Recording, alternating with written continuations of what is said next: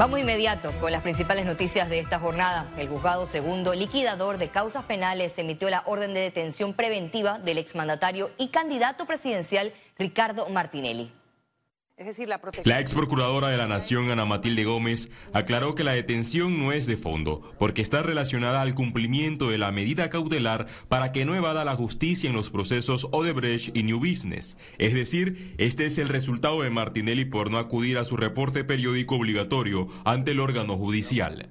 En la medida que se incumple la medida cautelar que está impuesta, hay que tomar las previsiones para que esa medida no sea ilusoria, es decir, que el resultado del proceso, que es que cumpla su condena o en otros, que acuda a la audiencia, es decir, mantener al sujeto atado al proceso. Eso es lo que busca una medida cautelar.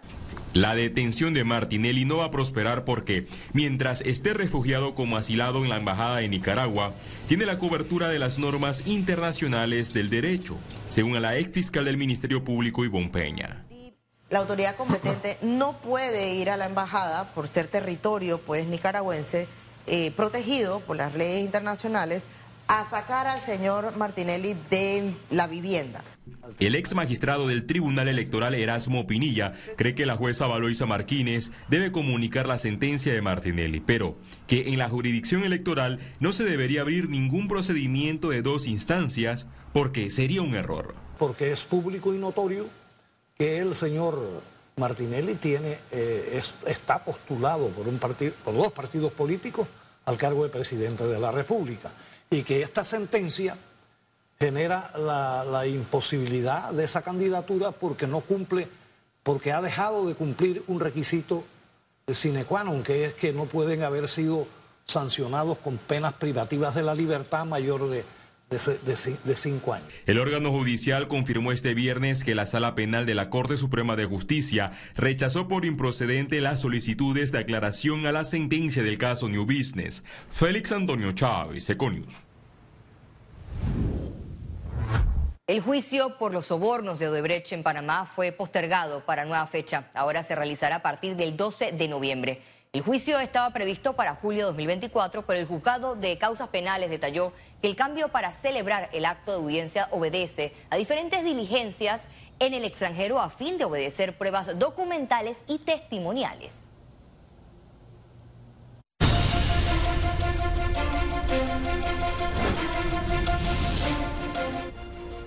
Cuestionamientos por postergación del primer debate presidencial y el futuro político y judicial del expresidente Ricardo Martinelli son algunas de las informaciones que les traemos en la ruta de los candidatos. La ruta de los candidatos les trae lo más importante del acontecer político y electoral de esta semana. Y después de una semana sin debate presidencial, gracias al enredo del Tribunal Electoral, se fijó que la nueva fecha será este lunes, 26 de febrero. Primero, el árbitro del torneo avaló que la asistencia de todos los candidatos presidenciales. Luego dijo que Mulino podía participar del debate, pero tras los cuestionamientos de todos los aspirantes, la decisión cambió. Aquí hay que destacar dos cosas. El magistrado presidente Alfredo Junca aceptó el error, mientras que su colega Eduardo Valdés Escoferi, con más de 30 años en el cargo, desconoce la norma electoral. Esto solo pasa en Panamá. Ojo, pero el que quedó vestido y alborotado fue el compañero de fórmula de Martirelli, José Raúl Molino, quien no podrá asistir al debate porque sigue siendo candidato a la vicepresidencia. En realidad no me sorprende, yo creo que tenemos un tribunal electoral eh, para adelante, para atrás, sin mayor norte. Así que digo, yo no, no me siento aludido, sinceramente. La reprogramación de la fecha del primer debate presidencial generó reacciones de los organizadores de comunicadores panameños de turismo y la Asociación de Medios Digitales de Panamá. La nueva fecha choca y echa por la borda la realización del foro Rescate y Futuro del Turismo que tenía previsto efectuarse el 26 de febrero y que contaría obviamente con la participación de los candidatos presidenciales. Sorpresivamente, la candidata presidencial por la libre postulación, Zulay Rodríguez, fue llamada a una audiencia el 29 de febrero por el caso denominado Lingotes de Oro. Rodríguez destacó que no podrán sacarla de la carrera hacia la silla presidencial. Quieren eliminar a los únicos candidatos a la presidencia que no somos del agrado de los poderes de este país. Siempre estuve en contra de lo que le estaban haciendo a Ricardo Martinelli y sabía que después que lo sacaran a él venían por mí. Pero en mi caso, la Corte no puede saltarse el paso de investigación. Por ley, me tienen que investigar por seis meses y ellos lo saben. La juez segunda liquidadora de causas penales del primer circuito judicial de Panamá ordenó la detención preventiva contra el expresidente Ricardo Martinelli debido a su vinculación con el delito contra el orden económico en modalidad de blanqueo de capitales en el denominado caso New Business. Esa detención también es para asegurar su comparecencia en el juicio por los sobornos que Odebrecht repartió en Panamá. La misma se celebrará el próximo 15 de julio. Y seguimos en el caso Ricardo Martinelli porque luego de la controversia jurídica, el Tribunal Electoral confirmó que no ha recibido la copia autenticada del órgano judicial que decreta la sentencia en el caso New Business. Es decir, Martinelli todavía sigue siendo candidato presidencial porque no ha sido inhabilitado. El Tribunal Electoral, respetuoso de la Constitución y la ley, no puede pronunciarse antes de tiempo sobre las implicaciones electorales de la sentencia condenatoria que pesa sobre el candidato. Una vez llegue esta documentación, el Tribunal Electoral, de manera expedita y cumpliendo con el debido proceso, se pronunciará al respecto. El Plan General de Elecciones continúa avanzando según lo estipulado para garantizar con transparencia una vez más la libertad honradez y eficacia del sufragio popular. Siga la ruta de los candidatos todos los viernes por Econews y recuerde que este lunes Eco transmitirá el primer debate presidencial. Nos vemos la próxima semana. Gracias, Félix. Y justamente hablando de este tema, en horas de la tarde el órgano judicial y el Tribunal Electoral se vieron inmersos en cuestionamientos luego de que divulgaran posiciones encontradas en relación a la sentencia ejecutoriada del expresidente Ricardo Martinelli.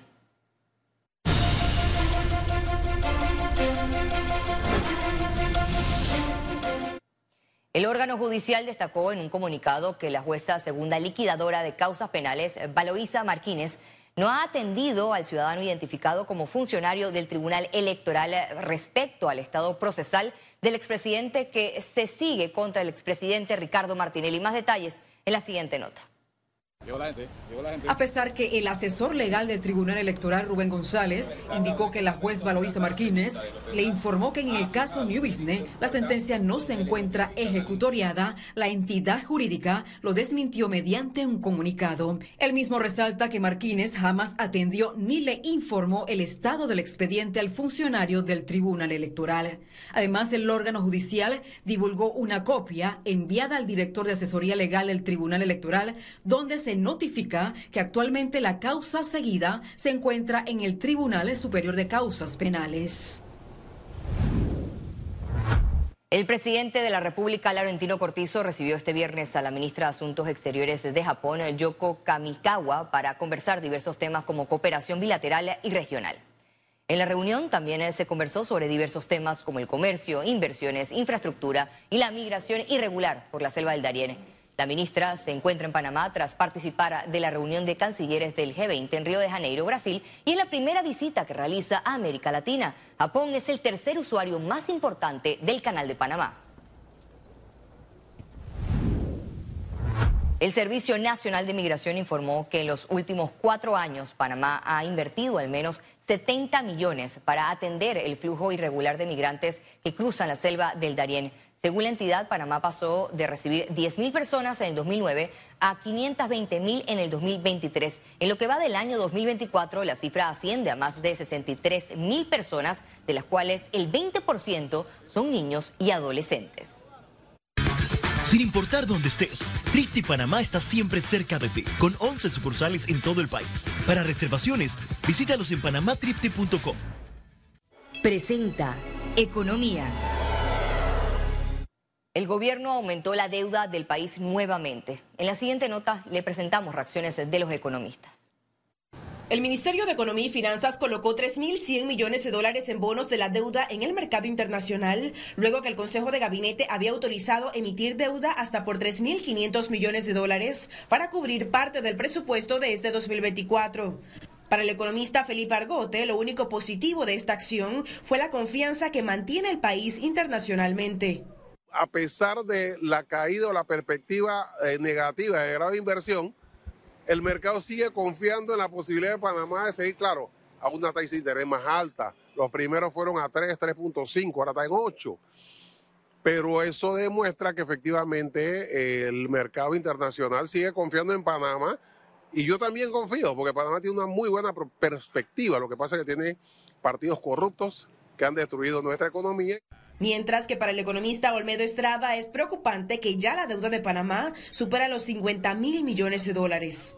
El problema es que nosotros también tenemos una economía muy, muy pequeña y endeudarnos a un 60, 70% significa que eh, la liquidez que el país maneja es apenas de un 30%. Entonces ese 30% no nos permite hacer eh, proyecciones de inversiones, eh, no nos permite dedicar parte de los ingresos que son escuálidos y son mínimos en inversiones importantes que el país necesita. Esta misión también pone en riesgo el límite fiscal y el grado de inversión. Este año es un año muy complicado y lo más importante, Panamá no puede eh, este, excederse en el, en el déficit presupuestario porque estaría incumpliendo uno de, los, de las causas para perder grado de inversión y eso es muy delicado. Se trata de tres tramos que vencen unos en 2031, otro en 2038 y un bono con vencimiento para 2057. Ciara Morris, Econews. Analistas económicos manifiestan que las autoridades deben ejecutar decisiones en Panamá para evitar que calificadoras retiren grado de inversión al país.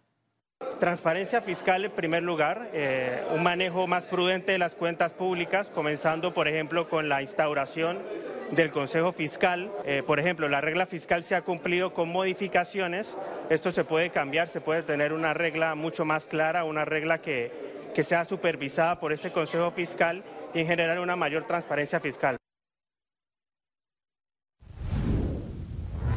El Sindicato de Industriales de Panamá señala que el país requiere la construcción de varios embalses a nivel nacional para garantizar agua por 50 años. El embalse de Río Indio soluciona una situación específica del Canal de Panamá en los próximos 10 años. Ya tenemos que estar pensando es cómo vamos a estar preparados para dentro de 20 años. O sea, no es algo que va a ser de ya para allá, pero todos sabemos que cada una de esas cosas requiere tiempo y esfuerzo y hay que empezar a hablar las cosas.